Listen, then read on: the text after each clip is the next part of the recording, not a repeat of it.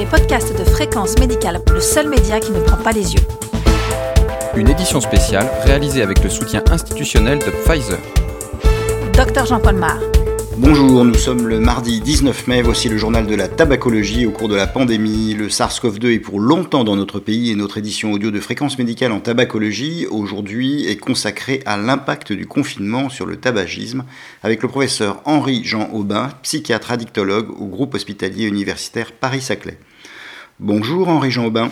Oui, bonjour. Alors vous êtes à la fois psychiatre et addictologue. Comment s'est passé le sevrage tabagique dans votre hôpital pendant la Covid-19 est-ce que vous avez fait plus de téléconsultations, par exemple? Ben oui, surtout ça. Euh, on a fait même exclusivement euh, des téléconsultations. C'était important parce que c'est quelque chose qu'on ne faisait pas du tout. Toutes les consultations en tabacologie ou en addictologie euh, étaient faites en face à face. Et là, brutalement, on les a, on les a faites en téléconsultation, soit, soit par téléphone tout bêtement, soit avec une plateforme de visioconférence. Et avec cette expérience de la téléconsultation, qu'est-ce que cela va changer à l'avenir? Ah oui, oui. Euh, ben, maintenant que, que on, ces, possibilités ont été ouvertes, à la fois sur le plan technique et sur le plan euh, administratif, ce sont des, des, consultations qui peuvent être facturées, ce n'était pas le cas auparavant. Euh, je, je, pense qu'il faudrait essayer de garder ce système et un double système de face à face et de téléconsultation parce qu'on a pu voir à quel point, en tout cas dans le domaine de, des addictions et de la tabacologie, c'est vraiment commode, ça s'y prête très bien, on n'a pas besoin en général d'examiner nos patients. Euh, donc c'est essentiellement de la conversation. On peut utiliser euh, le, la visio éventuellement. Euh, c'est un accès beaucoup plus simple, ça va plutôt plus vite euh, et je pense vraiment l'intérêt l'intérêt des patients. Et puis euh, j'ai pu observer aussi que, que bah, c'était aussi l'occasion de voir ou d'entendre ou de faire participer des conjoints ou l'entourage qui, qui était invité hein, dans les consultations face à face mais qui se déplaçait rarement. Donc il y a eu beaucoup de choses très positives. Est-ce que l'on connaît l'impact du confinement sur le tabagisme? On a parlé d'une réduction de la consommation de tabac, est-ce que c'est vrai? Bah, Justement, j'ai vu une enquête euh, sortir euh, avant-hier de Santé publique France et puis j'ai vu également des collègues épidémiologistes qui ont soumis euh, un, article avec une, autre étude qui montre plutôt le contraire, plutôt une augmentation de la consommation de tabac en moyenne hein, chez les fumeurs pendant la période de confinement plutôt une réduction de la consommation d'alcool et une augmentation, enfin, faible hein, sans doute, mais euh, une augmentation de la consommation de tabac. Certains fumeurs n'ont pas changé leurs habitudes, d'autres ont réduit leur consommation, mais euh, il y a eu plus, plus de fumeurs qui ont augmenté que de fumeurs qui ont réduit leur consommation pendant cette période.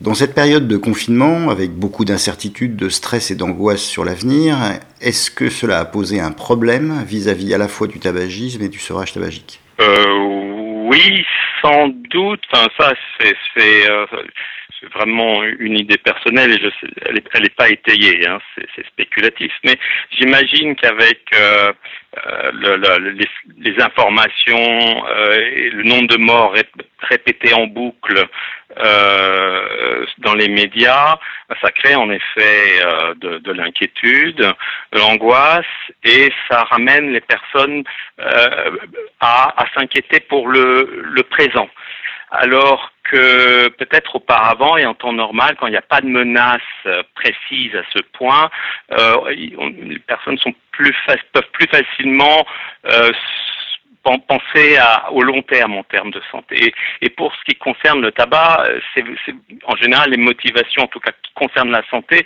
sont des motivations long terme. À partir du moment où on est focalisé sur le ici et maintenant, euh, la, la, la, pression pour arrêter de fumer est, est moins forte puisque l'intérêt euh, en termes de santé de l'arrêt du tabac, il se projette sur, euh, sur des années et des années. Donc je pense que cette période de crise, de, d'inquiétude euh, relayée dans avec écho dans, les médias, peut-être empêche de, de, de se projeter dans le futur pour sa santé. Possible. Et donc dans le cadre du sevrage tabagique et face à ce stress et à cette angoisse sur le futur, quelle stratégie conseillez-vous pour lutter contre l'anxiété lors du sevrage? Faut-il associer d'autres traitements comme par exemple des anxiolytiques? Alors, si, si la personne euh, est en sevrage tabagique, là je, parlais des, des, personnes en général, des fumeurs en général, si vous voulez, euh, qui ne sont pas dans une, pas nécessairement dans une démarche d'arrêt. Pour ceux qui sont en train d'arrêter de fumer, qui ont arrêté de fumer, euh, là le message il est, il est très clair. Euh, il ne faut pas exagérer euh, le, le, le risque d'anxiété, d'angoisse ou de stress lors du sevrage certaines personnes réagissent par quelques jours, ou peut même parfois quelques semaines d'augmentation de sensation de stress ou d'anxiété, mais c'est c'est pas le cas général. Beaucoup de personnes se sentent très rapidement beaucoup mieux, beaucoup plus détendues. Euh, il y, a, y, a, la satisfaction de réussir euh, qui, qui, qui, porte beaucoup psychologiquement les personnes. Alors ce que je vous dis, c'est vrai, si les personnes arrivent à, à arrêter de fumer, leur objectif est d'arrêter de fumer, ils sont en succès, en général les personnes vont bien. Si les personnes ont, ont le projet d'arrêter de fumer, mais galèrent, refument malgré tout, ça patine, c'est un peu compliqué, à ce moment-là, oui, c'est vrai qu'elles peuvent se sentir pas très bien. Quel enseignement avez-vous retiré de cette crise vis-à-vis du sevrage tabagique? Comment mettre à profit cette expérience pour optimiser les stratégies de sevrage futures? Pour les stratégies de sevrage, euh, ben, rien, rien d'autre, je dirais, que ce dont on a parlé au tout début, qui est le recours à la téléconsultation. Je pense que dans notre pratique, c'est vrai sans doute pour les médecins ou les psychologues, mais euh, ou les cliniciens en tout cas, et, et les et les patients les fumeurs de, de leur côté également, je pense que euh, la, la, possibilité de recourir aux téléconsultations, c'est, ça change vraiment euh, les choses et, s'il y avait la possibilité de poursuivre euh, de poursuivre ça dans le futur, même à distance de la crise Covid, je pense qu'on y gagnerait tous beaucoup. Voilà ce que j'ai euh, j'ai appris avec cette crise hein, sur, sur ma pratique médicale. Alors vous avez instauré des sevrages avec des patchs. Comment est-ce que cela s'est passé? Est-ce que vous avez eu besoin de recourir à des médicaments, du sevrage tabagique par exemple?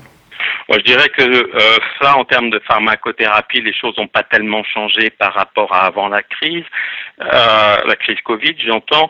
Euh, mais bon, c'est peut-être l'occasion de rappeler qu'en en France, en tout cas en première ligne, on propose des traitements à base de nicotine, que ce soit les patchs euh, ou les formes orales comme euh, les gommes, les comprimés, euh, le spray buccal, le, le, le.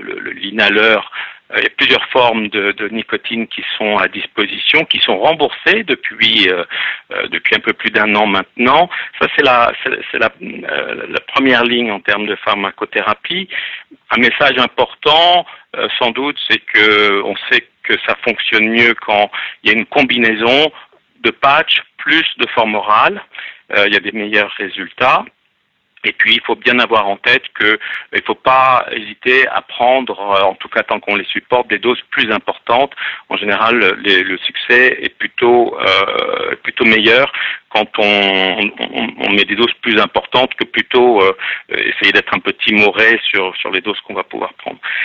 Si euh, les personnes n'y arrivent pas avec euh, les traitements nicotiniques, ce qui arrive bien entendu, euh, ce qui est proposé, c'est des médicaments de deuxième intention et actuellement on prescrit surtout la varénicline qui s'appelle, qui est commercialisée sous le nom de Champix, qui est remboursée par la sécurité sociale également comme les comme les traitements nicotiniques aujourd'hui et c'est en termes d'efficacité le, le, traitement le, le, plus efficace pour l'arrêt du tabac.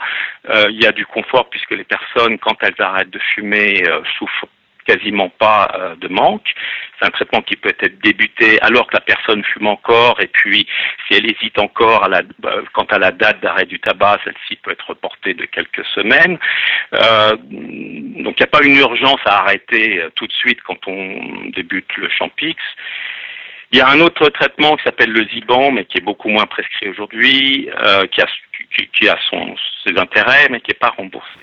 Et à ce stade de l'épidémie, dont on n'est pas encore débarrassé, quel est votre message sur le sevrage tabagique? Eh ben, euh, bah, je, pense que ça a été un moment très particulier dans la vie de tout le monde, des fumeurs comme des non-fumeurs, le confinement, ce, cette petite ambiance un peu post-apocalypse, ou en tout cas qui, nous ramène à, cette possibilité dans le je pense que c'est un moment où on peut euh, on, peut penser à son existence un peu en profondeur et revenir à, à quelles sont pour chacun d'entre nous les choses vraiment importantes. Quelles sont nos, nos valeurs principales, ce à quoi on tient.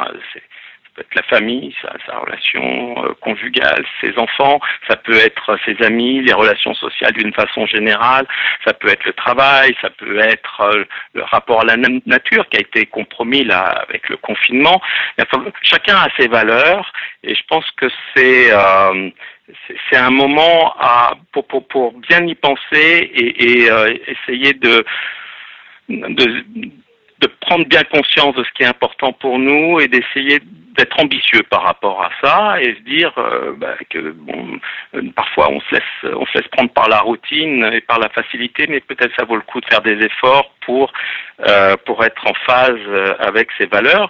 Et si on est en phase avec ses valeurs et qu'on est fumeur, bah il y a il y a de bonnes chances que que, que le tabagisme ou son comportement tabagique soit pas très euh, euh, très cohérent avec euh, ses propres valeurs et ça peut Enfin, mon, mon, conseil était, était s'adresser à tout le monde, mais pour les fumeurs, il y a un intérêt également pour renforcer la, la motivation à faire quelque chose pour le tabac. Merci Henri-Jean Aubin. Oui, j'en prie. Cette édition audio de Fréquence médicale en tabacologie, réalisée hors confinement maintenant, est terminée. Vous retrouverez toutes les informations de la Covid-19 sur le site de Fréquence médicale. On se retrouve la semaine prochaine. À très bientôt.